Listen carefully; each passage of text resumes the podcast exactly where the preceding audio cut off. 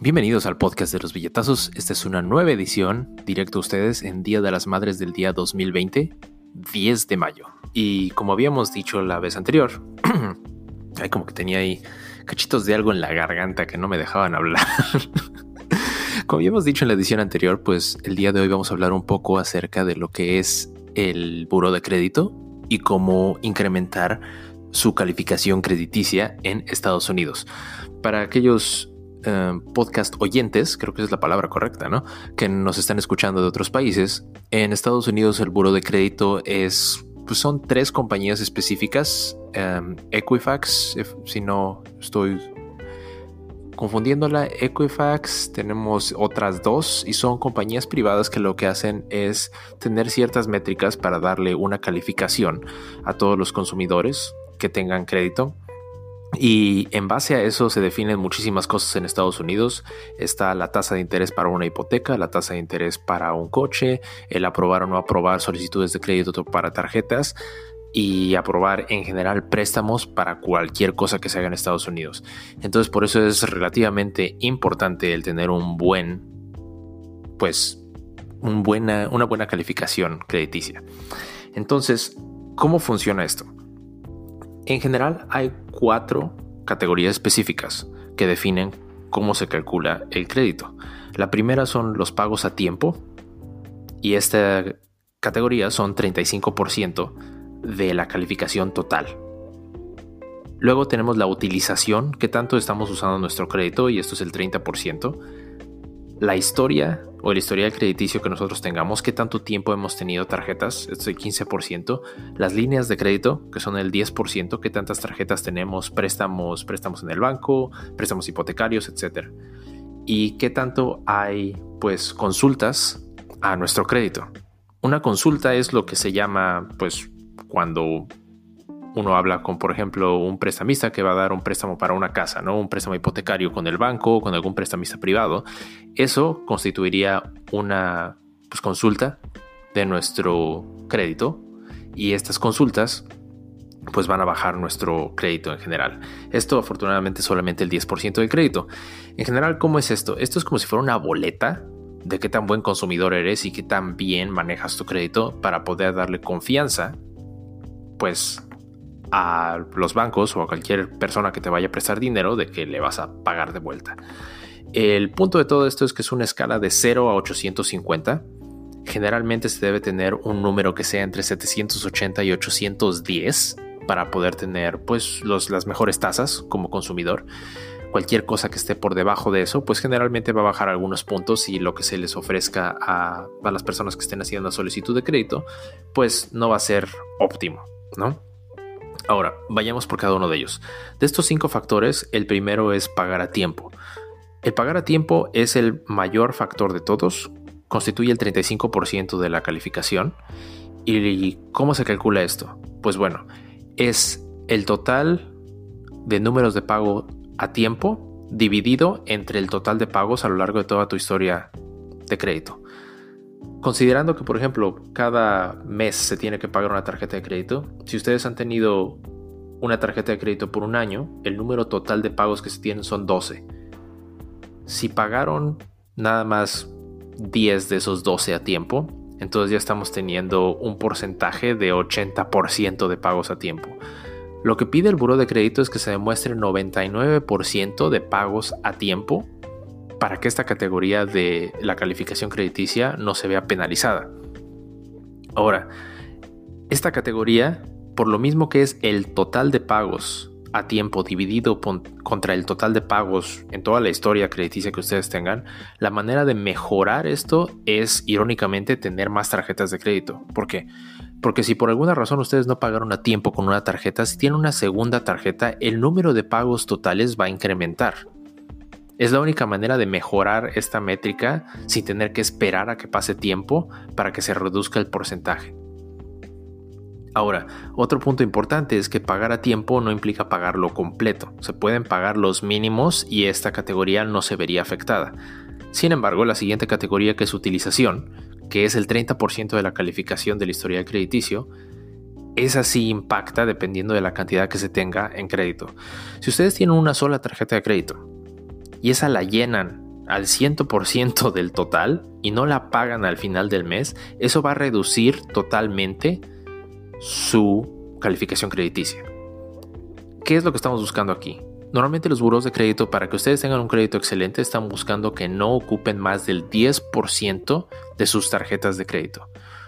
Digo, esto sería obvio para muchas personas, pero lo voy a decir de todos modos.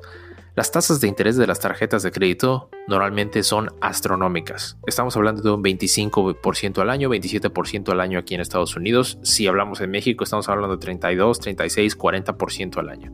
Si ustedes consideran que cualquier inversión les va a dar entre 2 al 7% al año, el que un banco te diga que te va a cobrar 25% al año por prestarte dinero es muy caro. Entonces, es relativamente obvio pensar que cualquier cosa que pidas de una tarjeta de crédito tienes que pagarla completamente. Ahora, si ustedes no pueden pagar completamente su tarjeta de crédito, el buro de crédito busca que no tenga más del 10% utilizado en su tarjeta de crédito.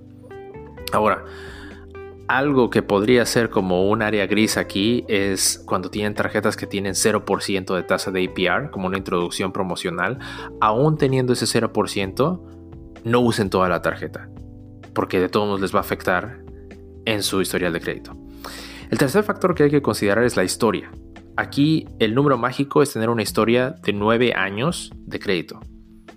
Esto no hay otra manera de hacerlo más que empezando lo más temprano posible y para hacer esto pues apenas tengan 18 años sacar una tarjeta de crédito.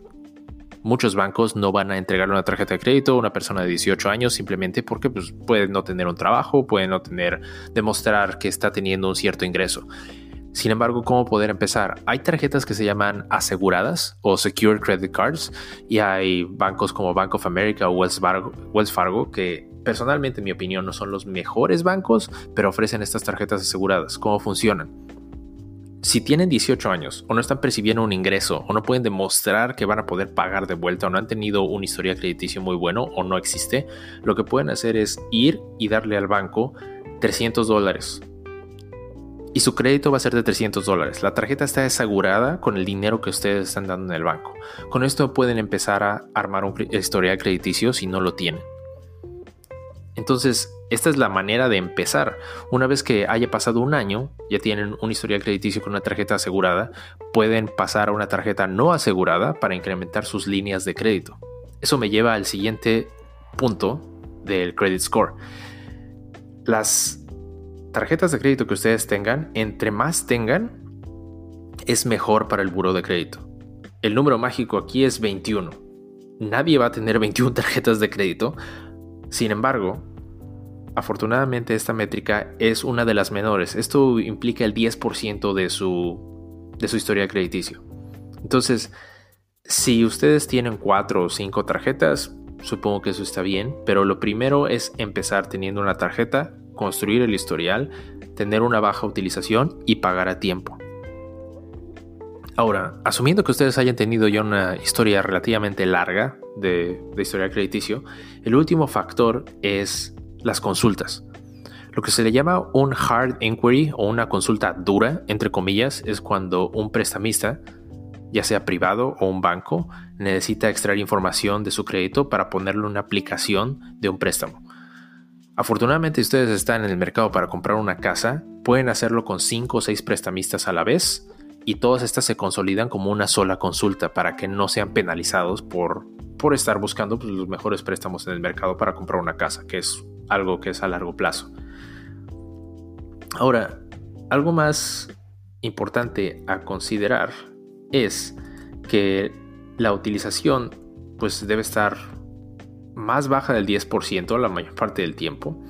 Y la historia, la única manera de mantenerlo en alto es no estar sacando tantas tarjetas de crédito. ¿Por qué? Porque el historial es un promedio.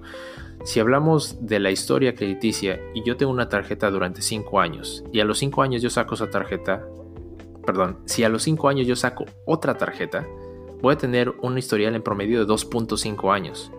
Entonces lo mejor que se puede hacer es sacar muchas tarjetas en un principio o lo más lo antes posible y mantener ese número de líneas de crédito a lo largo de cierto tiempo. Entonces, haciendo un resumen, tenemos cinco factores. Pagar en tiempo, mantener su utilización en menos del 10%, construir una historia de 9 años tener bastantes tarjetas de crédito lo antes posible y reducir el número de consultas. Una manera también de conseguir un buen historial crediticio sin tener que esperar tanto es lo que se llama credit piggybacking, que es básicamente tener una tarjeta añadida con alguien que ya tenga un historial crediticio bastante largo. Entonces heredan ese historial crediticio temporalmente mientras tienen esa tarjeta y eso puede incrementar pues su calificación de crédito temporalmente.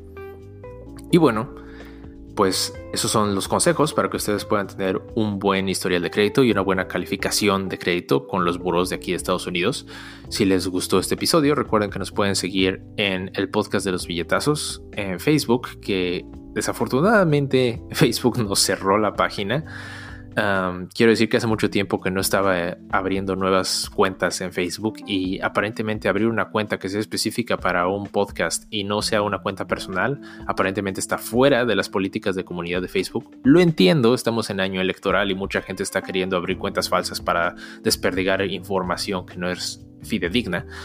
Entonces tendremos que cambiar esa cuenta de Facebook por una con mi nombre real para poder abrir una nueva página. En fin, si no nos pueden seguir por ahí, síganos en Twitter.